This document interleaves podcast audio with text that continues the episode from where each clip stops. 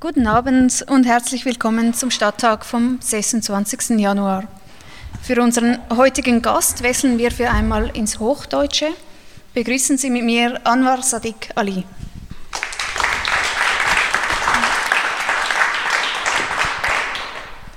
Als Anwalt kämpfte Anwar Sadiq Ali in Pakistan gegen Sklaverei und Kinderarbeit. Damit machte er sich mächtige Feinde. 1994 half er einem schwedischen Regisseur, einen Dokumentarfilm über Kinderarbeit in Teppichfabriken zu drehen. Noch im gleichen Jahr floh er mit Frau und Tochter in die Schweiz. Hier mussten sie als Flüchtlinge von Null anfangen, bis die junge Familie einen positiven Asylentscheid erhielt, vergingen zweieinhalb Jahre. In den ersten Jahren schlug sich Anwar mit Hilfsjobs durch, später studierte er soziale Arbeit in Luzern. Daneben jobbte er als Nachtwärter in einem Flüchtlingsheim. Jetzt schon seit elf Jahren arbeitet er bei der Stadt Winterthur als Sozialarbeiter. Ähm, er betreut da anerkannte Flüchtlinge, aber auch Abgewiesene und Asylsuchende. Wir reden heute darüber, wie er das macht, zuerst aber über seine ganz persönliche Geschichte. Hm. Schön, bist du heute hier, Anwar. Vielen Dank, Delia.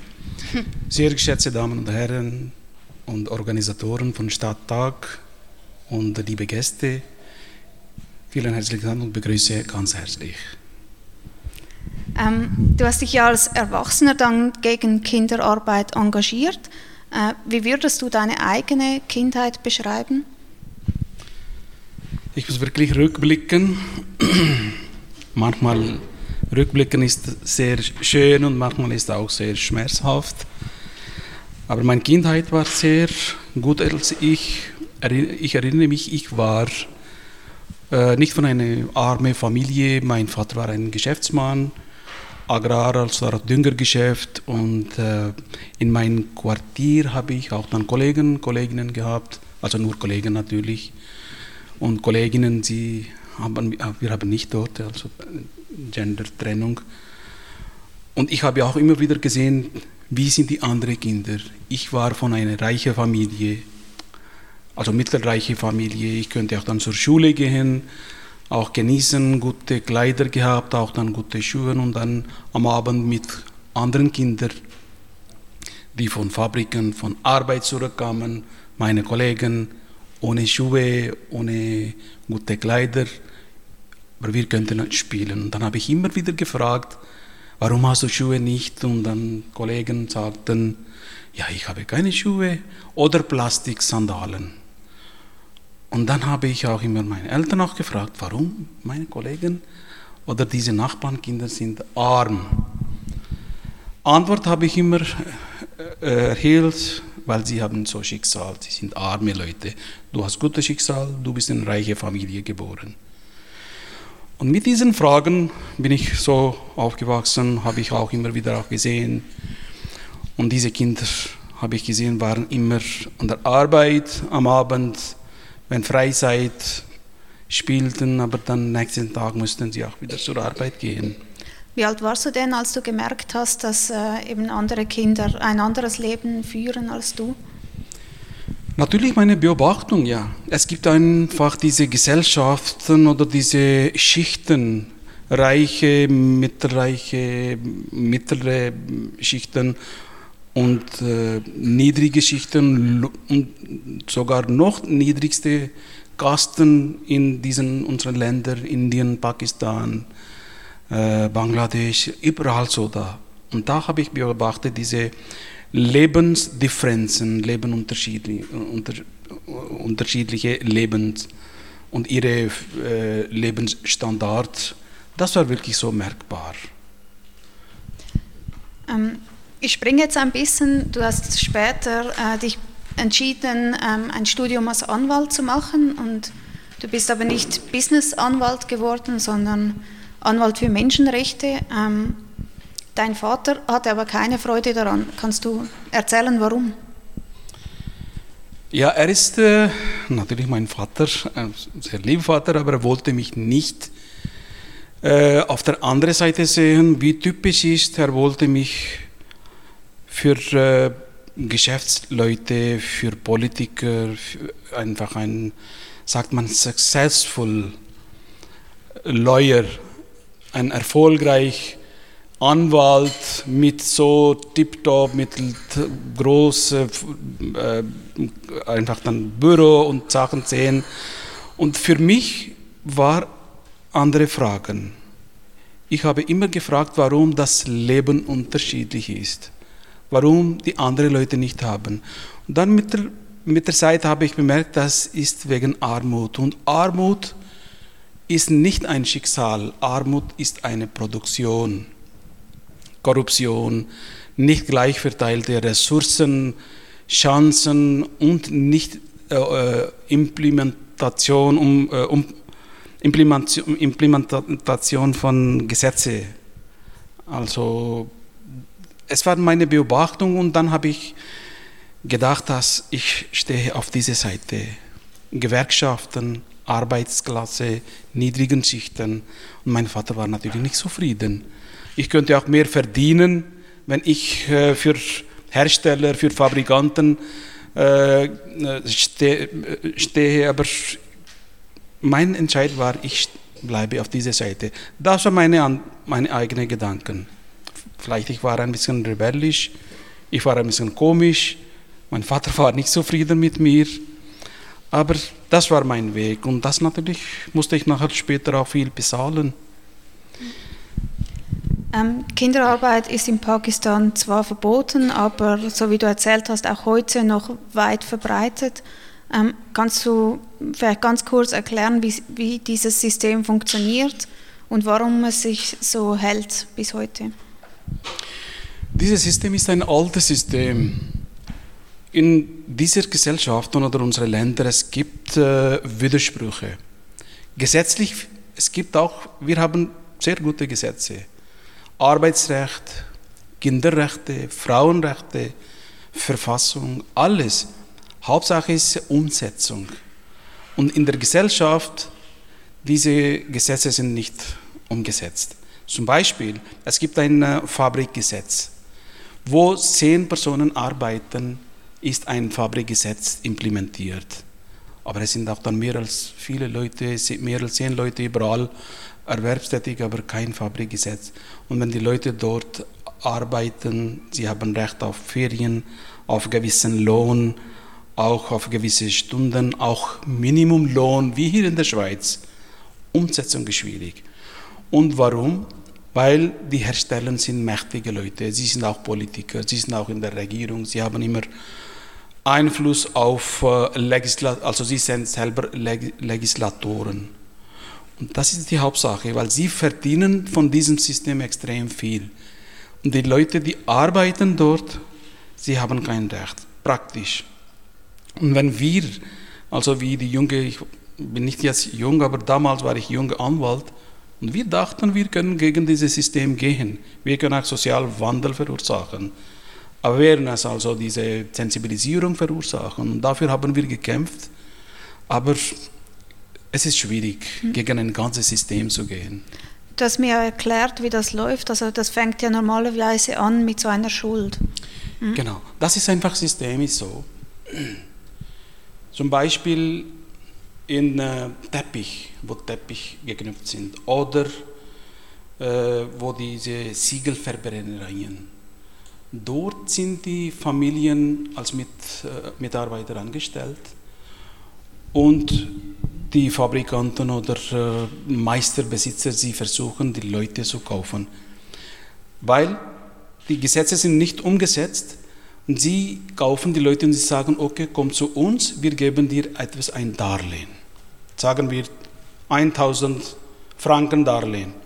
Und dann der Mann nimmt diese Darlehen, aber ist verbindlich. Er muss mit der ganzen Familie dorthin kommen, arbeiten, mit Kindern. Und dann, wenn sie verdienen, jeden Tag, also ist Tageslohn. Dann am Abend wird alles abgerechnet und wie viel wird abgesogen von diesen Schulden, wird auch geschrieben.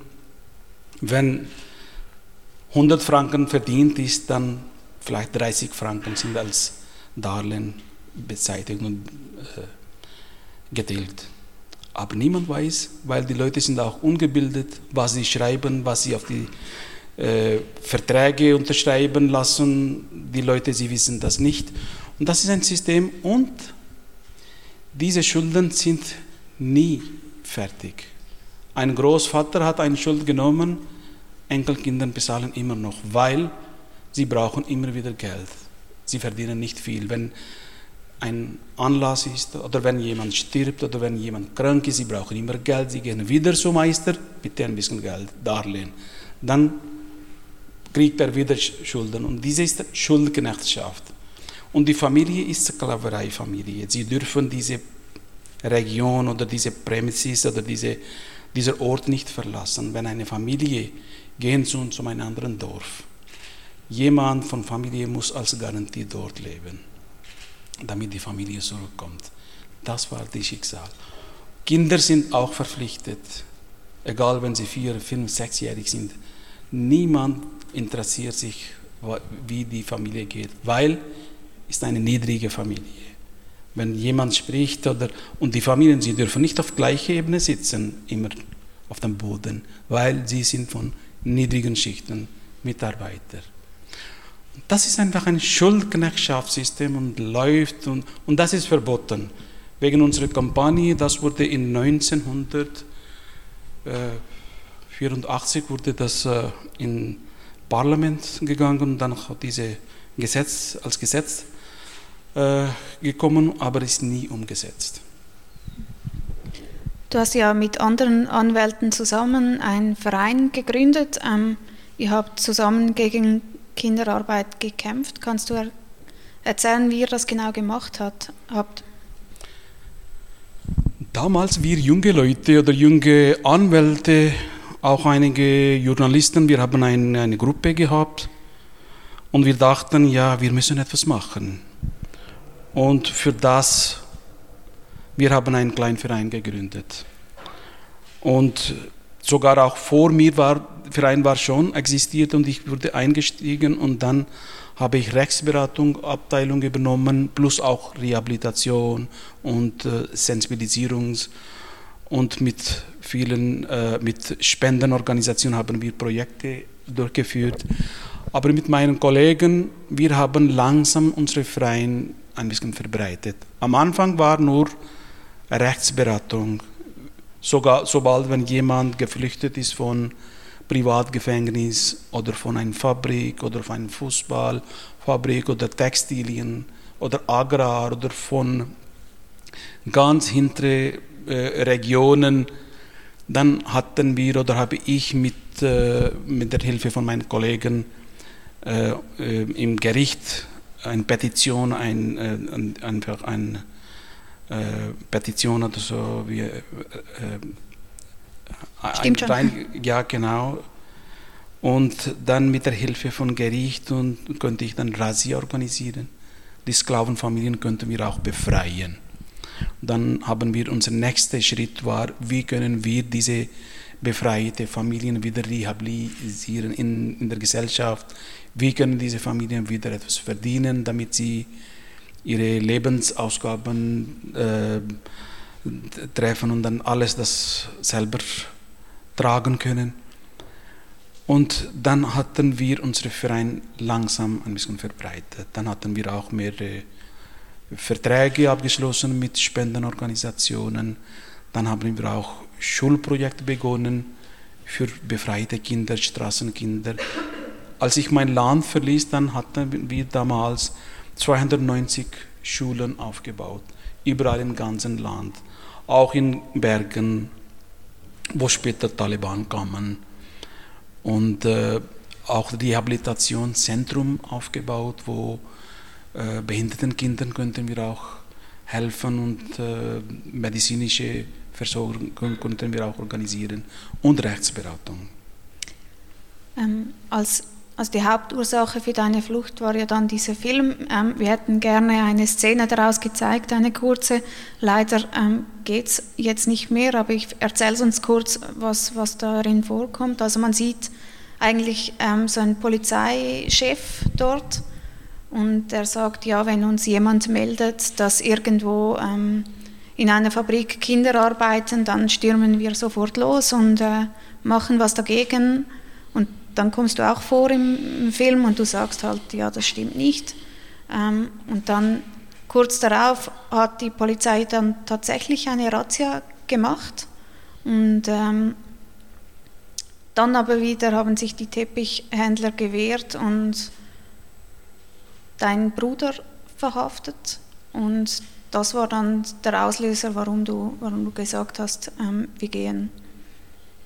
Genau, es war, äh, es war nicht das erste Mal. Ich, wir haben also ich mit meinen Kollegen, mit Verein, wir haben auch viel Kampagne auch begonnen, auch schriftlich. Und auf ein, ähm, äh, unser Motto haben wir auch geschrieben, Don't buy children's blood. Also nicht kaufen Kinderblut, weil die Produkte sind von Kinderarbeit. Das war ein Aspekt. Teppich zum Beispiel, Fußball. Und also diese Fußbälle, die sehr teuer sind, haben oder immer noch die Kinder, kleine Kinder mit kleinen Fingern, sie nähen diese Fußbälle. Oder Teppich, so kleine Finger, desto schöner Teppich wird geknüpft. Oder auch Textilien, überall. Und da hatte ich immer wieder auch Aufträge gehabt, auch dann diese internationalen Medien, auch dann hatte ich äh, hatte mit uns Kontakt gehabt, der Spiegel, CNN. Und äh, am Schluss in 1993 kam ein schwedischer Regisseur, er hat auch mit mir kontaktiert und dann hat er auch dann einen Dokumentarfilm gemacht über Teppichproduktion.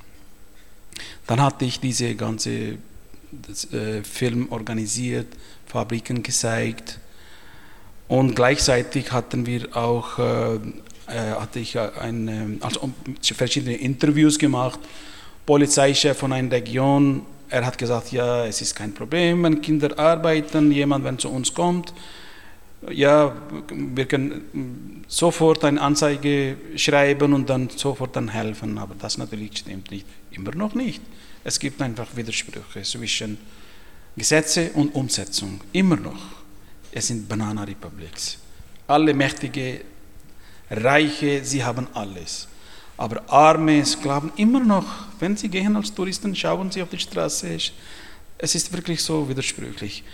Und dann, äh, dieser Regisseur hat mit mir diesen Film auch dann gemacht, also mit unseren Kollegen auch, viele Leute. Und dann, sobald wenn dieser Film auf internationaler Ebene gezeigt wurden. Es gibt auch eine deutsche Version Kinder als Sklaven und damals auch die Carpet. Und dann war ein großer Druck auf die pakistanische Regierung. Auch in äh, ILO, International Labour Organization, also international Arbeitsorganisation Genf war auch eine Konferenz. Und äh, auch in der UNO war auch ein Thema, überall Kinderrechte dann ein Thema geworden. Und deswegen dann, äh, und dann gleichzeitig hatten wir auch Razzia organisiert, also ich und mit meinen Kollegen hatten wir Sklavenfamilien von Privatgefängnissen befreit. Vielleicht das auch etwas Neues für euch. Privatgefängnisse. Es gibt in unseren Ländern Privatgefängnisse. Politiker zum Beispiel. Sehr berühmt Politiker Bhutto in Pakistan ist auch. Es, äh, er hat sehr groß Landwirtschaft, zum Beispiel 100 Quadratkilometer. Und dort arbeiten die Leute und in diesen Ländern und diesem Gebiet, sie haben auch dann Privatgefängnisse. Die Leute, die Familien, die unter Schuldknechtschaft sind, unter Darlehen, sie dürfen diese Gebiete nicht verlassen. Wenn jemand versucht, dann die ganze Familie ist verhaftet und in Privatgefängnis gebracht. Das ist Privatgefängnis. Und dann damals dann hatte ich mit Kollegen Razzia organisiert. Wir haben mehr als hunderte, also insgesamt mehr als 2200 damals. Insgesamt hatten wir Familien, Personen befreit und dann in andere Provinzen gebracht. Und das war gefährlich. Und sobald wenn dieser Film auch gezeigt auf internationaler Ebene, dann war ein großer Druck und dann wurde das, äh, und ich wurde angeklagt, dass äh, ich mit meinem Verein, wir ruinieren pakistanische Industrie. hm. unter dem Namen von Menschenrechten. Wir sind einfach Agenturen von Indien oder auch von äh, Juden, von Israelisch. Das ist einfach ein heißes Thema. Und äh, ja, dann wurde, äh, es gab dann ein, ein ähm, Problem, ein Gegen, wie sagt man, Attacke von Regierung. Und dann ich wurde auch dann gesucht vom Militärgeheimnis, Militärgeheimdienst. Und zum Glück mein äh, Cousin, er war ein Offizier und er hat mir gesagt, ja, du bist jetzt unter Problem. Du musst sofort verschwinden, sonst bleibst du nicht hier. Ja, also dir und deinem, ich glaube, dem Präsidenten äh, dieser, dieses Vereins ist die Flucht dann gelungen. Genau. Und, aber neben deinem Bruder, für andere Leute hatte das Konsequenzen. Ähm. Es wurde dann ganz viel passiert. Dann, äh, dann unser Verein wurde dann, äh, wie sagt man, unter Verbot gestanden. Alle Sachen wurden äh, beschlagnahmt. Meine Kollegen wurden auch verhaftet. Zwei wurden auch dann getötet und ein junger äh, Mann, oder nicht junger Mann, ein Kind ist auch dann berühmt, Iqbal Masih. Wenn Sie in Google gehen, dann gibt es viel über ihn. Und ich habe ihn auch dann befreit. Und er war immer mit mir für solche Kampagnen, für äh, Sensibilisierungsprojekte, dieses Kind. Und äh, er war auch ein, ein Sklaverkind von einer Fabrik, habe ich ihn befreit. Und nachher, er war auch in, einem, in der Schule er wollte auch ein Anwalt sein, er war auch in den USA, hat auch einen äh, Award gewonnen, einen äh, Menschenrecht Award. Aber dann damals wurden alles gestört, mein Bruder wurde verhaftet, mein Vater wurde auch. Und dann musste ich das Land verlassen und also wir könnten das Land verlassen, ich und mein Präsident zufällig, weil wir müssten auch an einer Konferenz teilnehmen. Aber wir, ich habe Visum gehabt und dann innerhalb von zwei Tagen könnte ich das Land verlassen. Und wir waren unter Todesstrafe, weil es war offiziell angeklagt, dass wir unter dem Namen von Menschenrechte ruinieren und geben ein falsches Image von Industrie und dann zum Land und das ist unter, sagt man, Sedition, mhm. also wie sagt man auf Deutsch, gegen Land, wenn jemand macht. Verschwörung oder Landesverrat. Landesverrat, ja genau. Und das war unter Todesstrafe. Und da musste ich das Land verlassen, ja. Und dann später, als ich hier in der Schweiz kam, dann schon meine anderen Kollegen haben auch dann dagegen auch dann gewehrt und auch in Bundesgericht gegangen. Und dann Bundesgericht hat nach circa zehn Jahren nach äh, äh, Urteil gegeben, dass alles sei illegal. Und diese Verein ist eine nur Menschenrechtsorganisation, Anwar ist auch ein Menschenrecht nicht etwas falsch gemacht und das alles wurde aufgehoben. Hm. Aber bis dann waren circa zwölf Jahre, als ich hier in der Schweiz war. Vielleicht einfach ähm, zum Thema ähm, abzuschließen noch ganz kurz. Ähm, seit deiner Flucht sind jetzt 30 Jahre vergangen. Ist die Situation heute besser, ähnlich oder, oder ähm, schlechter als, als, als damals? Manchmal ich gehe nach auch mein Heimatland. Ehrlich gesagt, ich habe immer noch Angst. Wenn ich dorthin gehe, treffe meine El also meine Mutter, meine Geschwister, nur in der Familie, ganz still, paar Tage, dann komme ich zurück. Situation ist nicht so viel geändert.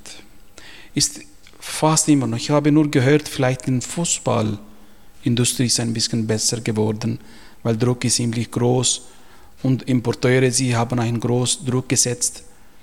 Aber sonst überall, man sieht, Situation ist gleich. In sozialen Medien, man sieht auch immer wieder, aber immer noch gleich Situation.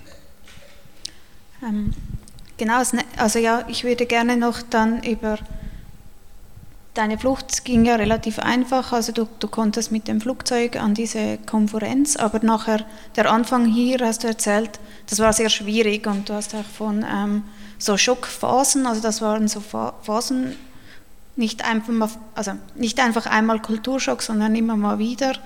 Ähm, was hast du damit gemeint oder wie kannst du ein bisschen beschreiben, wie, wie das damals war für dich? Wenn ich über ein Thema spreche, zum Beispiel äh, Sozialhilfe oder fachliche Themen sind einfacher, aber es ist wirklich über meine Erfahrungen, es gibt auch Flashbacks. Ich entschuldige mich, wenn ich ein bisschen, natürlich, ich bin Mensch und manchmal ist auch emotional, wenn ich rückblicke, Flashbacks habe. Es war eine schwierige Zeit. Flucht ist nicht ein Hobby. Und Flucht, äh, eigenes Land zu verlassen, ist nicht einfach. Schwierig. Als ich hier kam, also vielleicht ein bisschen Humor muss ich auch bringen. Ich habe Brot gesehen hier, zum Beispiel als Kultur, ich habe Chapati gesehen meistens und hier habe ich dann Brot gesehen, könnte ich, was ist dann, habe ich dann geschält und dann einfach weiches Brot gegessen. Und dann später habe ich gesagt, nein, das kann ich alles essen. Und eben äh, die andere Rösti und Käse habe ich auch damals nie. Und habe alles gesehen, dann war alles neue, neue Sprache könnte ich gar nicht sprechen. Äh, Leute, Kultur, alles das war ein Schock und Isolation. Kein Kontakt mit Heimatleute, Landesleute und äh, allein zu sein. Plötzlich, wenn jemand kommt von einem ein Umgebung, Umfeld, wo sehr viel Aktivist, sehr zu tun hat, eigene Büro, eigene Vermögen und dann plötzlich nichts. Dann du bist nicht du, dein Status bist du. Du bist nicht ein Mensch. Was für ein Status hast du? Hast du N-Ausweis? Hast du B? Flüchtling? Oder darfst du hier bleiben oder nicht? Ängste, Schock, neue Kultur, alles Neue. Und natürlich mit der Familie. Ich hatte Glück gehabt, ich war mit meiner Frau war schwanger, einjährige Tochter. Und äh, könnte ich ein bisschen, aber wenn ich allein gewesen wäre, ich weiß, wie alleine Leute, wie sie fühlen hier. Es ist nicht einfach. Darum jetzt, wenn ich arbeite und solche Personen als Klient finde, die sind nicht für mich Klienten. Ich muss natürlich offiziell als Sozialarbeiter bleiben. Aber ich schaue ihre Hintergründe, auch ihre Geschichten, ihre Gefühle und dementsprechend mache ich meine Strategien. Aber das war äh, so ein bisschen schlucken. Ja. Und anfangs diese Integrationssache ist nicht einfach Sache. Kannst du vielleicht noch sagen, was hattest du für einen Eindruck von den Menschen hier? Also Es ist unterschiedlich. Jeder Mensch ist nicht gleich. Ich kann nicht sagen, oder wir alle können nicht sagen, alle sind gleich. Ich habe sehr gute Erfahrungen gehabt, sehr gute Kollegen gewonnen, auch schlechte Erfahrungen, auch äh, sehr, auch rassistische Äußerungen, auch am Arbeitsplatz, äh, überall auch, aber gute Erfahrungen. Aber ich kann sagen, vielleicht da habe ich dann Glück gehabt, da habe ich meistens sehr gute Kollegen gefunden. Von Anfang an. Und die könnten auch mich helfen. Und auch sehr etwas so, ich und meine Familie Wege zeigen, wie und äh, realistische Wege und was möglich ist, was nicht möglich ist. Äh, es, wenn ich dann individuell zeige, das natürlich ist nicht möglich, aber ich habe gemischte Erfahrungen schon gehabt. Aber meistens sage ich, habe ich sehr gute positive Erfahrungen gesammelt. Vor allem an der meiner Fachhochschule Luzern. Hier Arbeitsplatz in Winterthur. Da fühle ich mich jetzt erstes Mal ein Boden unter meine Füße. In meinem Team von Vorgesetzten. Und Winterthur selber. Ja, es ist. I love Winterthur. Ähm, ohne meine Frau hätte ich das alles nicht geschafft. Das hast du mir im Vorgespräch ein paar Mal gesagt und du hast es jetzt auch ähm, wieder angetönt. Wie hat sie dir geholfen? Manchmal ich bin sehr äh, überrascht, wie die Alleinstehende meine Klienten hier leben. wenn sie hier kommen, aus diesen Gründen, vielleicht sie haben, ihr Leben ist in Gefahr und sie müssen das Land verlassen und sie kommen hier und wenn sie alleine sind, wie können sie hier leben? Vielleicht ich bin nicht so stark, ohne meine Frau könnte ich nicht alles machen. Und immer wieder mein Mut während meiner depressiven Situationen, meine Therapie war und kam von meiner Frau. Sie ist heute nicht hier, sie ist meistens, sie kommt nicht, sie bleibt lieber zu Hause oder mit den Kindern. Aber ohne sie könnte ich nicht das machen, ja. Natürlich, es war ein Großkampf. Am Anfang habe ich auch gedacht, ja, okay, ich kann schon das machen. Ich wurde auch aufgenommen an der St. Gallen Universität für mein Masterstudium, Masters in Business Law. Dann könnte ich dann beginnen, war sehr gut, aber diese deutsche Sprache, also sogar diese Rechtssprache, extrem schwierig, musste ich wirklich abbrechen. Dann habe ich immer wieder mit meiner Frau, und meine Frau hat mir immer diese Realisierungsbilder gezeigt und gesagt, ja, wir sind in einer neuen Situation, du musst wirklich, wir müssen von Null beginnen. Dann habe ich gesagt, okay. Dann, dann habe ich meine neue Phase, habe ich eine Arbeitsstelle gefunden im Altersheim, nein, erst im Restaurant, also waschen, also diese, das alles und Mitarbeiter. Und dann habe ich auch dann neue Beruf gelernt, also ein ähm, Küchenhilfskoch könnte ich auch dann, habe ich auch gelernt, wie kann ich auch dann Salat machen, wie kann ich dann die Gemüse rüsten, kochen und jetzt kann ich auch sehr gut kochen und dann langsam meine Reise begonnen. Genau, bevor es aber soweit war, also bevor du dann irgendwie ein, eine Arbeit suchen konntest, mu musstet ihr auch warten. Ähm, es hat zweieinhalb Jahre, habt ihr gewartet auf den positiven Asylentscheid. Ähm, musstet, was musstet ihr dafür alles machen? Wahrscheinlich jenseits an Dokumenten einreichen und Gespräche.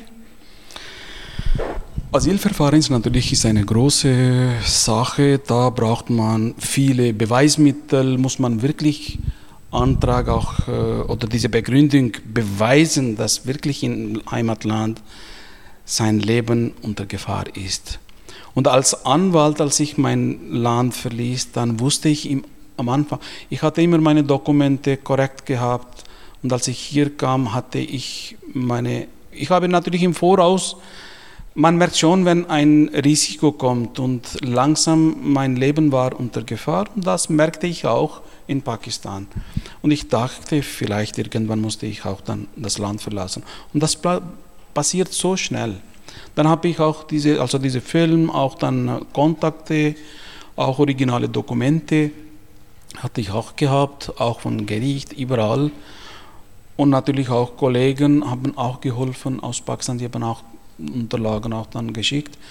Trotzdem das alles und diese schwedische und äh, unsere Partnerorganisationen haben auch kontaktiert mit äh, damals Bundesamt für Flüchtlinge jetzt ist SEM. Sogar im Asylheim hatten auch diese äh, Medien auch, auch, mich getroffen und auch dann kamen dort und dann Nachrichten gezeigt in ihren Ländern auch, dass ich war ich in Kanton Schwyz. Und äh, trotzdem Asylverfahren sind laufen lange, sie brauchen viel Zeit. Und nach zweieinhalb Jahren hatte ich dann Flüchtlingsstatus erhalten. Würdest du sagen, ähm, Flüchtlinge heute haben es einfacher oder schwerer als du damals? Wie hat sich die Situation verändert? Meinst du gesetzlich oder? So, also ich glaube, die Dauer ist eher noch länger geworden mit den Asylentscheiden. Dauer ist, äh, ich denke, ist dann je nach Asylanträge verbunden. Wenn irgendwo passiert oder ein, ähm, ein Ereignis oder irgendetwas, ein Problem ist in einem Land oder in einer Region, dann kommen Flüchtlinge oder Flüchtlingswelle, dann gibt es einen großen Druck auf SEM. Und dann gibt es eine große Warteliste, bis diese Asylentscheide entschieden sind. Wenn je weniger Asylanträge, desto schneller Asylverfahren. Je mehr Asylanträge, desto länger dauern diese äh, Asylverfahren und Anträge. Und du, du hast schon erzählt, zuerst hast du äh, als Koch oder äh, in der Pflege gearbeitet. Später hast du dann äh, soziale Arbeit studiert. Wie bist du darauf gekommen? Äh,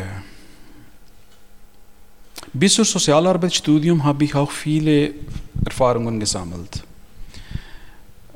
Am Anfang war ich in der Küche, auch im Altersheim, also von null musste ich beginnen. Ich habe immer wieder auch beworben um die Stellen am Anfang. Ich hatte Lebenslauf gehabt mit meinen Masters, Law, also äh, geschrieben, auch Masters of Politik. Ich habe zwei Masters gemacht in meinem Heimatland, Erfahrungen und dann Absagen bekommen, überqualifiziert oder fehlende Arbeitserfahrungen, wie sie haben. Ja. Und dann hat jemand gesagt, ja, jetzt musst du deine Qualifikation nicht schreiben. Dann habe ich meinen Lebenslauf wieder angepasst, nur zehn Jahre Schule. Dann wurden auch meine Ab Bewerbungen abgelehnt, unterqualifiziert, fehlende äh, Arbeitserfahrungen. Dann habe ich einfach dann gesucht, wie und dann Hilfsarbeiter, dann fand ich diese Arbeitsstellen und dann langsam habe ich auch Kurse gemacht. Ich habe bis jetzt nur einen B2 Deutschkurs besucht. Nicht mehr, ja. Und weil ich hatte keine genug Finanzen von Kanton damals und ich wollte schnell auch mich dann selbstständig sein, also ohne Sozialhilfe und dann auch verschiedene Kurse, auch Dolmetscherkurse und dann als Dolmetscher mm, Kursleiter und dann später in Luzern und dann habe ich auch Rotes Kreuz Pflegekurs gemacht und dann auch in einem äh, Heim für spezielle Leute. Ich sage immer spezielle Leute, nicht behinderte Leute. Ist ein Respekt diese Personen. Und dort während meines Studiums bis Ende meines Studiums gearbeitet. Und dann irgendwann habe ich auch dann äh, in 2002 äh, angemeldet für Sozialarbeit. Und ich dachte, weil Sozialarbeit ist näher zu meinen Erfahrungen, näher zu meinem Talent der Begabung, nicht als Anwalt, weil ich habe selber auch gesehen, wie die Sozialarbeiten hat mich geholfen. Und diese Rolle war sehr inspirierend und ich wollte mich als Sozialarbeiter irgendwann dann Ziel gelungen. Was hat dich denn an deinem Sozialarbeiter beeindruckt oder was hat dir gefallen, so wie er den Job gemacht hat? Ehrlich gesagt, manchmal, es ist auch schwierig, manchmal denke ich, muss ich meinen Job verlassen. Aber was mache ich dann? Es sind immer wieder auch dann solche Geschichten, wo ich selber auch diese Bilder habe, diese Flashbacks habe, und diese Situation, wo ich am Abend, wenn ich zurückgehe, dann versuche ich dann wirklich zu vergessen. Manchmal habe ich auch sehr äh, schlechte Erfahrungen, natürlich je nach Personen, sind nicht alle gleich. Aber meistens, äh, es ist wirklich, es braucht wirklich eine gewisse Bereitschaft, gewisse Empathie, aber auch eine Distanz muss man auch, sonst kann nicht gehen, habe ich auch Familie. Aber ich mag meine Arbeit. Ich versuche wirklich, wo ich machen kann, auch nicht offiziell, vor allem wenn Personen oder Alleinstehende, alte Leute sind hier, Frauen zum Beispiel.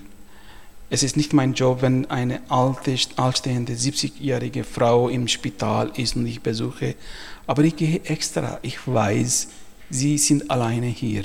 Ich war einmal im Spital, habe ich erzählt. Und die Frau, sie war 70 Jahre alt, fast seit 20 Jahren hier.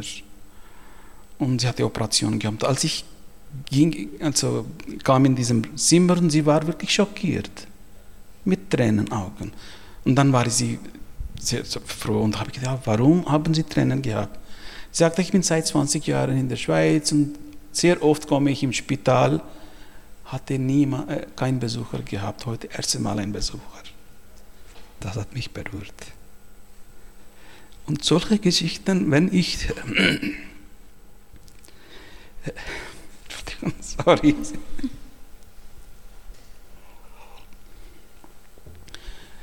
wenn solche Personen ich sehe, dann ich sehe mich und ihre Geschichten in den Hintergrund. Es tut mir wirklich leid, sorry. Darum ich sehe Geschichten, wie ich erlebt habe, wie diese Personen erleben. Egal wie sie kommen hier, aus wirtschaftlichen Gründen. Flucht ist nicht Hobby. Tut mir leid.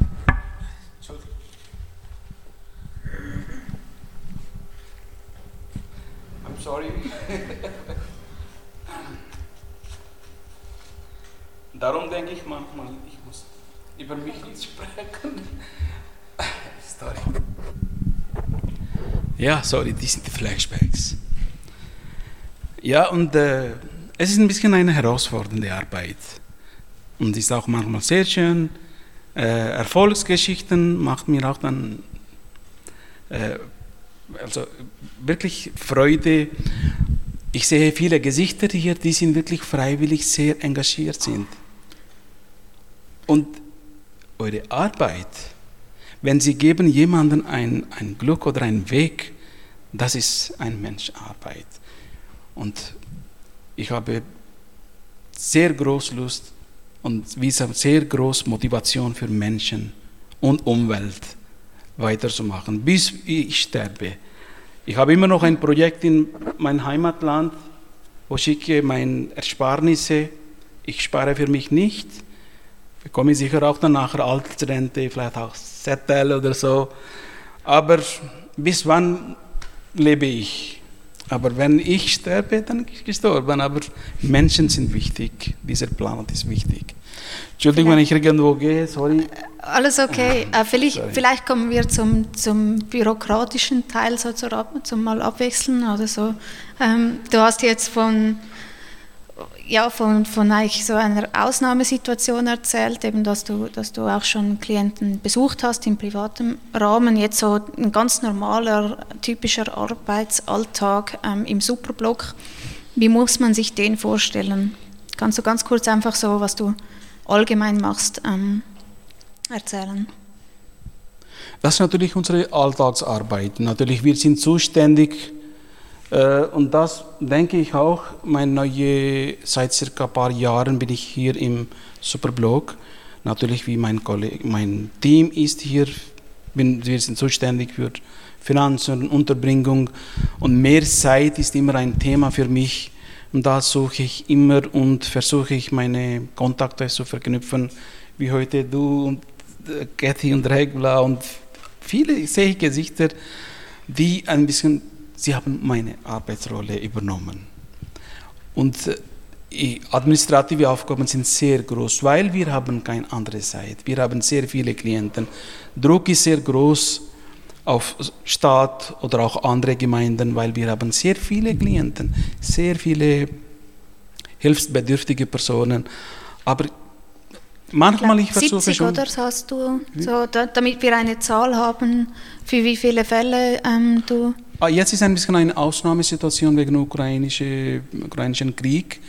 Normalerweise, wenn jemand arbeitet hier in Winterthur, 100 Prozent hat äh, 75 Fälle. Aber momentan ist es ca. 100 Fälle. 100 bedeutet Fälle, nicht Menschen. Vielleicht auch Familien sind auch mehr, mehr als 100 Personen. Äh, ja, Druck ist groß, aber es, mein Team ist wirklich so gut und ja, sie machen wirklich sehr viel Arbeit. Aber privat natürlich Besuche, das wünsche ich mir immer auch dann besuchen, begleiten und das fehlt momentan. Und Corona-Zeit und letztes Jahr in 2022 Unfall, total mein Beinabbruch, Mobilität ist auch eingeschränkt und ja, jetzt äh, ja, ein bisschen schwierig ist. Gesundheit. Ähm, wovon hängt das deiner Erfahrung nach ab? Ähm, deine Aufgabe ist es ja, den Leuten zu helfen, sich gut zu integrieren. Ähm, was ist da das Entscheidende deiner Erfahrung nach? In Winterthur es gibt wirklich sehr viele und gute Möglichkeiten für diejenigen, die erst natürlich Status ist wichtig, das ist natürlich ist ein bisschen schwierig. Solange jemand Status N hat oder abgewiesen, ist wirklich schwierig. Aber falls jemand oder ein Flüchtling hat Status F oder anerkannt Flüchtling, dann gibt es genügend Angebote hier, berufliche Integration, sehr viele, eine große Palette von Angeboten. Und dann schaue ich zusammen mit meinen, meinen Klienten, was sind ihre Hintergründe, ihre eigenen Ressourcen, was haben sie mitgebracht, was brauchen sie. Natürlich Deutsch ist dann die erste Sache, das Sprache ist ein Schlüssel zur Integration. Und dann machen wir oder ich mit Klienten auch dann Plan, schrittweise, was ist der nächste Plan, dann Grobplan und dann gehen wir schrittweise. Und je nach ihrer Ressourcen, Qualifikationen. Aber wo eine Wille ist, gibt es auch einen Weg. Es gibt immer wieder Personen, die wirklich sehr stark dafür äh, aktiv sind, also Klienten meine ich, und sie suchen ihren Weg und bald sie sind auch beruflich, sozial integriert und dann von Sozialhilfe weg. Und das sind die Erfolgsgeschichten. Hm. Und nicht immer natürlich, es braucht etwas eine lange Zeit. Du, du hast es schon angesprochen, du betreust auch die Abgelehnten. Wie, wie hilfst du ihnen oder was sagst du zu ihnen, wenn du eben nicht helfen kannst? Das ist die schwierigste Arbeit für mich. Wenn ich weiß, diese Person ist abgewiesen, ich kann für diese Person nicht etwas machen, auch wenn hier wartet, vielleicht wird abgewiesen, also wird dann äh, deportiert oder auch dann bleibt hier oder für, und besucht einen gratis Deutschkurs, aber trotzdem kann ich Integrationszulage nicht bezahlen. Geld ist auch eingeschränkt. Also natürlich dann, ich habe dreifach Mandat, Mandat von meinem Arbeitgeber, von Gesellschaft, aber auch von meinen Klienten. Und da muss ich wirklich meine Kompetenzen anschauen. Ich kann meine Kompetenzen nicht überschreiten. Und natürlich nur mündliche Motivation oder mündliche, wie sagt man ein bisschen, die schönen Wörter reichen nicht immer. Und abgewiesene Personen, wenn irgendwann sie merken, sie gehen müssen, dann ist dann schwierig. Vor allem, wenn die Familien mit Kindern hier sind. Und wenn Kinder manchmal diese abgewiesenen Familien, wenn Kinder diese obligatorische Schule absolviert haben und dann haben auch Chancen für Praktikum, nur Praktikum, aber keine Bewilligung. Meistens ist nicht abgelehnt. Und dann sie sind deprimiert. Und wenn die Familien das Land verlassen müssen, natürlich sie sind untergetaucht oder in ein anderes Land äh, gehen, dann ist das nicht einfach, dann ist dann wieder eine Flucht und wieder eine Flucht schwierig. Also ich kann dagegen nicht machen und dann bleibe hm. ich dann hier. Ähm, du bist ja seit elf Jahren dabei. Ich glaube, du hast sogar gesagt, du bist der äh, Amts, amtsälteste Mitarbeiter in, in deiner Abteilung. Ähm, du hast die große Fluchtbewegung ab 2015 miterlebt und jetzt auch ähm, jene aus der Ukraine. Kannst du sagen, was ist der, der größte Unterschied, den du siehst? Natürlich Status ist jetzt ist ein, ein Spezialstatus für äh, ukrainische Flüchtlinge und Personen aus Ukraine natürlich, sie leiden auch, sie sind auch Flüchtlinge. Aber Unterschied ist zwischen ähm, Personen aus anderen Ländern ist äh, wegen Status. Und äh, Status S ist ein bisschen privilegiert. Personen, sie sind auch unter Asylverordnung. Aber sie haben natürlich Anrecht, sie dürfen auch dann Wohnung suchen, sie können auch dann ähm, problemlos auch Arbeitsstelle suchen. Wenn irgendwo Stelle gefunden ist, dann ist kein Problem, sie können auch beginnen. Aber Personen aus anderen Ländern, die sind auch aus Kriegsländern, aber da ja, habe ich auch manchmal auch Rückmeldungen oder auch so diese äh, wie sagt man, Reaktionen von Personen aus anderen Ländern, die auch in der gleichen Situation sind. Aber Unterschied ist natürlich schon ein bisschen. Und was sagen Sie? Ja, sie sagen natürlich, ja, wir sind auch dann von Kriegsländern. Wir brauchen auch Schutz. Und warum haben wir kein Anrecht auf, äh, also mit N-Ausweis Arbeit oder auch dann Wohnung zu suchen und so frei? Äh, es gibt solche Reaktionen. Natürlich kann ich etwas das ist eine politische Sache. Ich möchte mich nicht in wieder auch im politischen Problem stellen, was ich in mein Heimatland und möchte ich Schweiz nicht verlassen. Ähm, in, als Sozialarbeiter erklärst du den Geflüchteten ja auch, ähm, wie, wie das Leben im Alltag hier funktioniert. Also du hast ganz banale Beispiele erklärt, wie man eine Wohnung sucht, was ein Nachsendeauftrag ist ähm, oder dass Schulbesuche eine Pflicht sind hier. Also alles Dinge, die ähm, ein bisschen komplizierter sind, als dass man das Brot auch äh, mit, mit der Rinde essen kann. So aus deiner, aus deiner Alltagserfahrung. Ähm, was sind die Themen, die am schwierigsten zu vermitteln sind oder wo, wo brauchen die Geflüchteten am meisten Hilfe? Themen sind je nach äh, Hintergrund von Personen, je nach Kultur.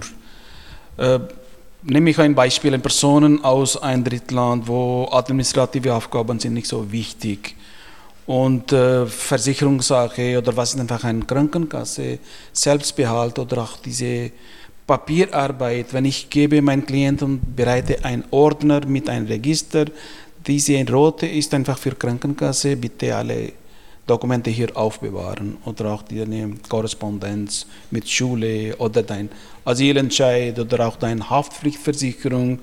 Dann nach zwei Monaten habe ich Gespräch, dann ist wieder nicht. Und dann Betreibungen.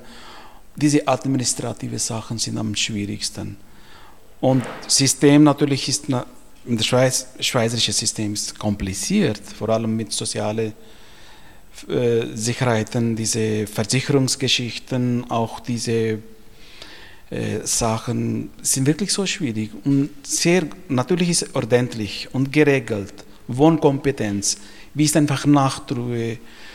Es gibt je nach Kultur und je nach äh, Situation muss ich auch dann Klienten auch beraten, auch dann erklären und auch Informationen geben.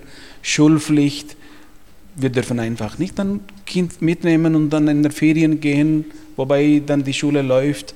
Das ist auch strafbar und die gewisse Personen, die verstehen nicht, warum strafbar. Wir gehen einfach äh, in den Ferien zu Cousine in andere Stadt zwei, drei Tage, was passiert? Nichts. Und warum diese Strafe? Solche Fragen. Und eben diese administrative Sachen, Wohnkompetenzen. So, Alltag ist natürlich manchmal, vor allem wenn die Personen von diesen gewissen Ländern sind. Arbeitssituation, Arbeitsrecht und äh, ja, diese Punktualität und je nach Person. Gleich möchte ich dem Publikum noch die Möglichkeit geben, äh, Fragen zu stellen. Zuerst eine letzte von mir. Ähm, Kannst du Beispiele nennen, wo es dir geholfen hat, ähm, dass, du, dass du selbst als Flüchtling in die Schweiz kamst und dich so besonders gut hineinversetzen konntest?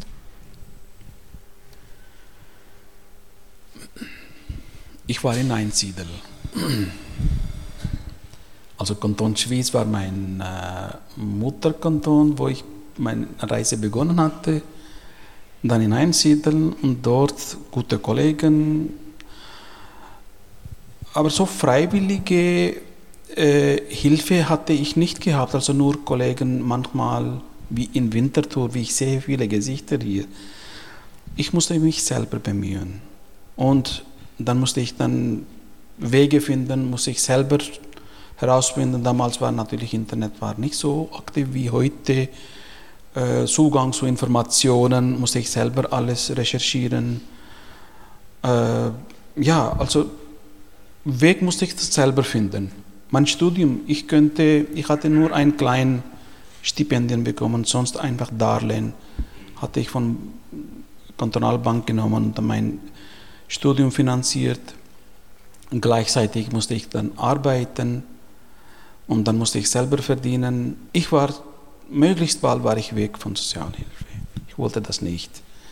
Und dann meistens hat, und Ferien habe ich dann investiert für meine Arbeit und während den Semesterferien hatte ich 100% gearbeitet, während dem Studium je nachdem 40, 60, 80, dann war ich auch krank einmal.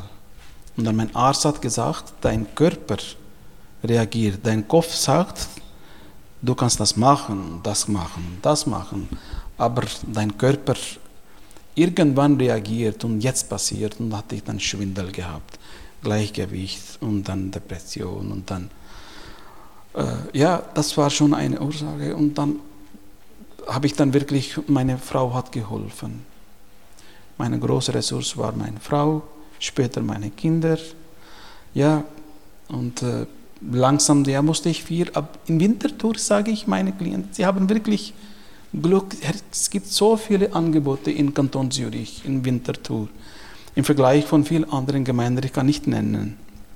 Aber hier sind die Ressourcen groß. Mittlerweile natürlich meine Familie äh, war ich, wirklich, das war für mich eine ein energiegebende Quelle. Meine Tochter, die mitkam, als ich in der Schweiz kam, einjährige, sie ist jetzt eine Ärztin, und äh, bin ich sehr zufrieden. Zweite Tochter, sie ist auch jetzt in Gimmi Lehrerin. Sie hat auch jetzt vor ein paar Tagen hat sie ihr Resultat und Masters auf Englisch abgeschlossen. Sohn, langsam gehe ich zur Pensionierung. Gut. dann möchte ich die Runde öffnen. Gibt es Fragen? Das Mikrofon geht dann herum würde sonst den Aufwärmer machen, wenn. Ah, wunderbar. Es war alles sehr interessant, was Sie erzählt haben, aber ich hätte Fragen eigentlich zu diesen Privatgefängnissen äh, in Pakistan. Wer entscheidet, äh, wer in ein solches Gefängnis kommt? Das sind da wahrscheinlich nicht äh, offizielle Gerichte und so weiter. Sind das die Fabrikbesitzer, die Großgrundbesitzer? Wer richtet diese Privatgefängnisse ein? Wie setzen diese Personen durch, dass die Personen danach ins Gefängnis kommen? Haben die eine Privatpolizei? Es wäre schön, wenn dieser Film gezeigt äh, äh, wär, wäre, denn, aber dieser Film ist wirklich dort ist ein bisschen erklärt, also 30 Minuten dieser Deutschfilm. Privatgefängnisse ist natürlich verboten. Aber äh, wer macht das ja? Meister, Fabrikbesitzer, Reiche, diese, und die sind sehr reich. Und gleichzeitig, sie sind auch dann, äh, haben großen Einfluss. Sie sind auch Politiker oder ihre Verwandten und sie entscheiden für ihre Sklaven, für ihre Mitarbeiter. Und das ist sehr einfach. Wenn jemand ein bisschen nicht gehörsam ist und verweigert zu äh, etwas zu machen oder leisten, dann ist nur ein Wort von Besitzer oder Fabrikant in Privatgefängnis. Oder wenn jemand rebellisch ist, dann in Privatgefängnis. Nicht nur Schuldknechtschaft, sondern auch andere Taten. Zum Beispiel, wenn, ich sage nur ein Beispiel. Sehr reiche Leute, sie haben auch sehr Luxusautos, auch sehr gute Hunde, auch Hundeform und äh, die Diener dort, die arbeiten, wenn jemand, es war wirklich so, ein Mitarbeiter hat ein Fleisch gestohlen von Hunden. Also diese, wie sagt man, diese Fütter, damit nach Hause nimmt und ein bisschen kocht für die Familie und dann er wurde erwischt. Und dann die ganze Familie war im Privatgefängnis. Die sind die Geschichten, die berühren. Und Meister ist alles. Besitzer ist alles. Er entscheidet alles. Es gibt Privatpolizei natürlich, sie haben sehr viele Mitarbeiter, Bodyguards. Also es gibt nicht Uniformierte, sondern ihre Privatschutzkräfte und die sind wie Vagabond und sehr stark und so. Und auch dann die Strafen. Manchmal, es ist wirklich mühsam. Ich habe sehr viele Geschichten für solche diese äh, nicht menschliche und sehr, sehr brutale Geschichten, weil ich habe gekämpft. Ich habe einmal in diesem Film sind zwei junge, die habe ich befreit von einer Fabrik. Von sehr, ein, von sehr, zwei junge Leute, äh, junge Kinder sage ich, ja, also 14-Jährige sind auch Kinder und habe ich befreit von einer Witwe, waren äh, ohne Vater. Und ich habe vom Gericht auch einen Befehl genommen ein Urteil, dass sie sind befreit von Schuldknechtschaft, sie müssen nichts zurückbezahlen und sie waren in einem anderen Dorf. Und die beiden Jungs wurden wieder entführt von Gleichbesitzer. Und der Besitzer hat ihre Beine gebrochen, nicht einfach seine Schulden zurückzunehmen, sondern eine Lektion für andere Mitarbeiter, damit Angst aufgebaut, damit die anderen nicht bemühen, von hier zu flüchten. Solche sind sehr viele Geschichten dort. Ich habe einmal eine Schule besucht von uns und da habe ich dann, ich erzähle, wie die Kinder und die Familien sie betrachten das Leben. Ich habe zwei, drei kleine Kinder gefragt, was ist dein Wunsch von Leben? Was denkst du deine Zukunft von Leben? Und sie antworten nach, was sie, was sie denken. Eine hat mich äh, geantwortet, ich möchte ein Polizist werden, weil Polizist hat Großmacht. Überall, alle haben Angst. Und er schaut von einem. Andere hat gesagt, ich möchte ein Schäfer sein, weil er hat gesagt, ja, ein Schäfer von Bus fährt immer und dann überall und nicht immer im gleichen Ort, im gleichen Dorf. Dritte hat geantwortet, ich möchte einmal pro Woche Fleisch essen. Ich vergesse diese Antwort nie. Das ist einfach das Leben. Leben in der ganzen Welt ist überall anders. Als Tourist, wenn wir irgendwo gehen, dann haben wir andere Gedanken. Wir sehen, wie die Leute leben dort auf der Straße. Aber selber, wenn wir dort in Gesellschaft oder wenn selbst als Flüchtling, wenn wir die Schweiz verlassen, irgendwo gehen müssen, was hätten wir Gedanken? Stellen wir vor. Entschuldigung, manchmal ich gehe auf eine andere Richtung. Schon gut. Vielleicht, wahrscheinlich haben wir schon noch Zeit für vielleicht eine oder zwei Fragen.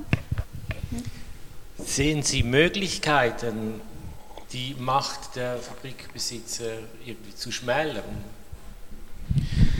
Es ist eine sehr schwierige und gute Frage. Das System ist so stark in diesen Ländern und das bleibt, weil ein Individuell kann nicht dagegen etwas machen oder eine Gruppe dagegen nicht wehren oder ein Verein kann das System nicht verändern, weil das System ist überall so ist. Korrupte Regierungen, korrupte Leute, Mafia-Regierungen und die sind unterstützt von, auf internationaler Ebene. Wo gibt es einen Druck, um die Situation zu verbessern oder zu reformieren in diesen Ländern? Was ist die Rolle von UNO? Was macht dann Weltbank? Was machen diese internationalen Gesellschaften? Was machen diese korrupten Leute? Sie sammeln Gelder, Geldwäscherei und dann schmuggeln in Westen. Das ist ein internationales Thema. Und wenn, wir hier, wenn irgendetwas passiert in einem anderen Ort von Welt, dann Schweiz ist auch betroffen. Wenn in arabischen Ländern etwas passiert oder Ukraine, die ganze Welt ist betroffen. Aber Welt oder diese Mächt, international mächtige Organisationen oder die Regierungen, sie müssen daran denken, wenn gleich diese irgendwo ein Druck ist, dann vielleicht bessere Möglichkeiten.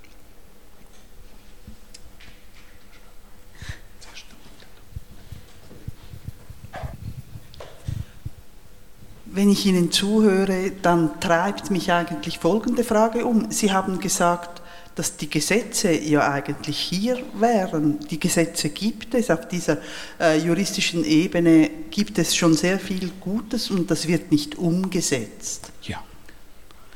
Wenn Warum nicht ist es? Und was ist der Schlüssel? Ist Bildung der Schlüssel? Dass die Leute sich beginnen zu wehren, weil sie über ihre Rechte Bescheid wissen, weil sie wissen, dass es diese äh, Gesetze ja auch gibt? Es sind drei Sachen. Erstens, fehlende Wille von mächtigen Personen. Die Regierung will nicht.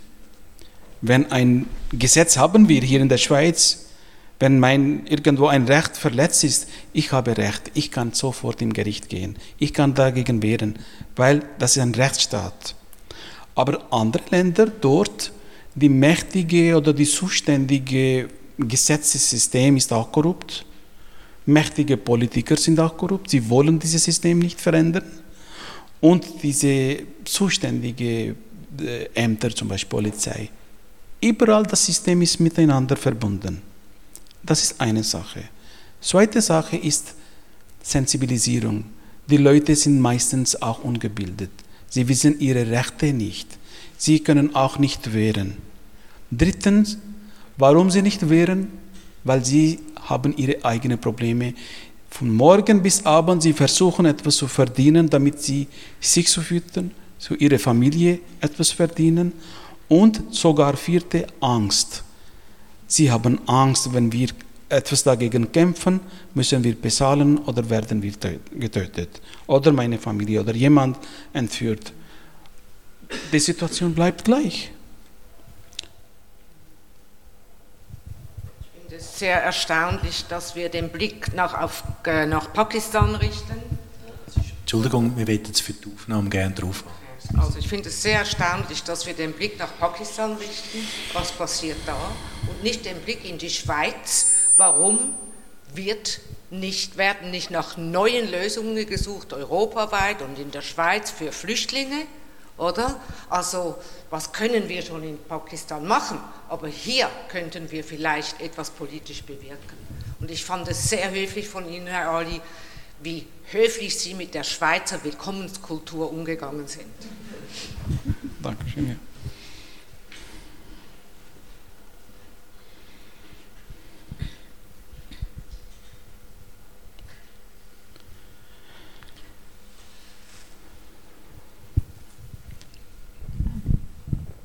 Ja, ähm, das ist. Gibt es noch eine Frage, sonst würden wir zum Schluss kommen. Ich nehme an, du bleibst ähm, wahrscheinlich auch noch einen Moment, dann kann man vielleicht nachher noch ein paar Fragen stellen. Ähm, oder ja, vielleicht noch eine letzte da vorne. Also jetzt waren ja diese Überschwemmungen im Sommer in Pakistan. Was würde passieren, äh, wenn all die Länder, die jetzt Geld versprochen haben für den Wiederaufbau, wenn das nicht geschehen würde, würden da die, die, würde da die Elite, würden die einfach zuschauen, wie, das, wie so viel, äh, so ein großer Teil des Landes einfach zugrunde geht und die Leute wahrscheinlich auch verhungern. Ja. Meinen Sie jetzt diese Flut? Ja, ja. Es, die Situation ist nicht nur in Pakistan.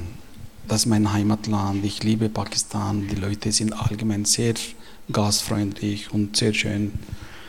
Aber dieses System ist in diese Kolonialländer, in Indien, in Pakistan, in Sri Lanka, Bangladesch, überall man sieht so das ja. Vielleicht Hintergrund von Ihrer Frage sage ich, im Sommer waren sehr große Flut und Überschwemmungen kamen und dann Tausende Leute wurden obdachlos und ohne Ressourcen und sind auf der Straße. Und Pakistan hat auch jetzt sehr viele Gelder auch gesammelt. Ich gebe Ihnen Garantie, die Gelder werden 90 Prozent verschwunden. Sind auch dann verschwunden. Auch in Medien habe ich auch gesehen, zum Beispiel diese Zelte von UNO und die sind angewendet von einer religiösen Partei, die jetzt in Regierung ist für, für ihre großen Sammlungen. Diese Selten sind auf der Boden und auch für ihre eigenes alles verschwunden ist. Korruptes System. Jetzige Regierung, total korrupt. Zusammen mit Militär. Nur ein, also ich mag einen Politiker in Pakistan, Imran Khan, er ist, sein Name ist neue Politiker. Er hat versucht mit seiner Partei hat 80 bis 90 Prozent Unterstützung von Leuten und allgemeinen Bevölkerung schon äh, gewonnen, weil er sagt Wahrheit und Korruptsystem, alles was ich sage. Und er wurde vor zwei, äh, sechs Wochen wurde auch erschossen, also ist schon verletzt, ist nicht gestorben. Er war Ex-Premierminister von Pakistan. Und jetzt seine Partei ist total unter Druck. Wenn jemand versucht, auf so große Ebene wird auch dann verschwunden, weil Mafios sind sehr stark dort. Und diese Ex-Premierminister, egal von Pakistan, diese Bhutto ist oder Sharif ist und sind jetzt in England und ein Journalist wurde äh, getötet sogar und gefoltert, der äh, gegen diese äh, brutale Geschichten, also alle diese brutalen Geschichten publiziert hatte, hat auch das Land verlassen vor fünf Monaten. Er wurde vor zwei Monaten gefolgt, gefolgt und in Kenia wurde getötet und gefoltert, war ein Journalist. Die sind Geschichten. Auch in Indien, was passiert, jetzt gibt Premierminister. Er macht gegen Muslime extrem viel. Und sehr viele Leute auf der Straße. Überall. Korruption und dieses Mafiosystem, es ist wirklich sehr, sehr stark dort. Ja.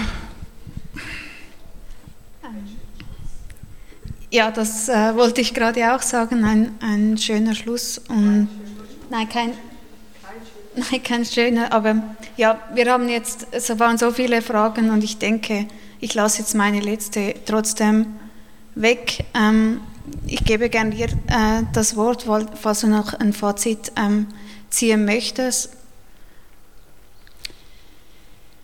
Und sonst sage ich einfach danke, dass du hier warst. Es war mega spannend. Ähm, ja, es war nicht schön, das zu hören, aber es war super toll, dass du da warst und äh, Dankeschön.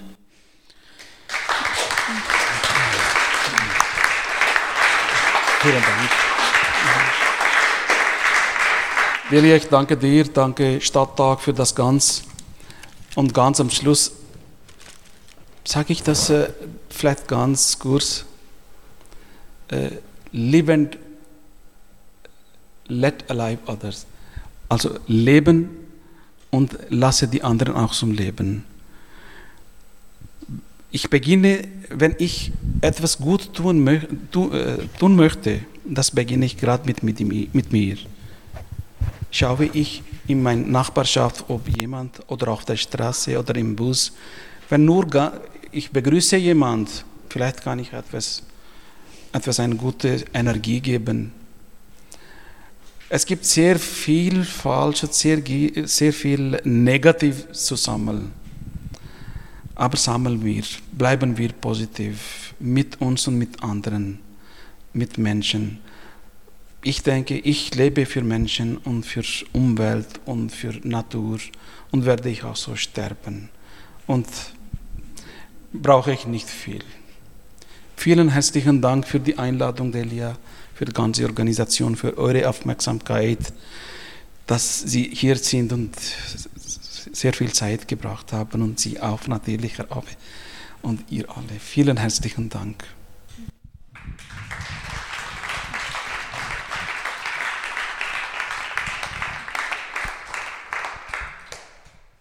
Das war heute der letzte Tag unserer aktuellen Saison. Zum Schluss ähm, möchte ich aber schon den nächsten Tag ansagen. Am 23. Februar wird Claudia Franziska Brühwiller bei uns zu Gast sein. Die USA-Expertin und HSG-Dozentin aus Winterthur war in den letzten Jahren immer mal wieder am Fernsehen zu sehen. Ähm, sie hat dort vor den Kameras jeweils erklärt, ähm, also sie hat dem Schweizer Publikum jeweils die sehr erklärungsbedürftige US-Politik erklärt. Das Gespräch wird moderiert von Christian Huckenberg. Mhm. Ein großes Dankeschön an alle, die den Stadttag heute ermöglicht haben. An erster Stelle ans Museum Schaffen. Die Bar ist noch offen und wir würden uns freuen, wenn ihr noch eine Weile bleibt. Bedanken möchte ich mich auch bei Andrew Wolfensberger für die Technik, bei all unseren Sponsoren und Mitgliedern. Als Mitglied kann man für 50 Franken im Jahr kostenlos an alle Stadttags kommen. Die Gespräche gibt es auch zum Nachhören als Podcast auf unserer Website oder auf Spotify. Jetzt danke fürs Kommen, einen schönen Abend und hoffentlich bis bald.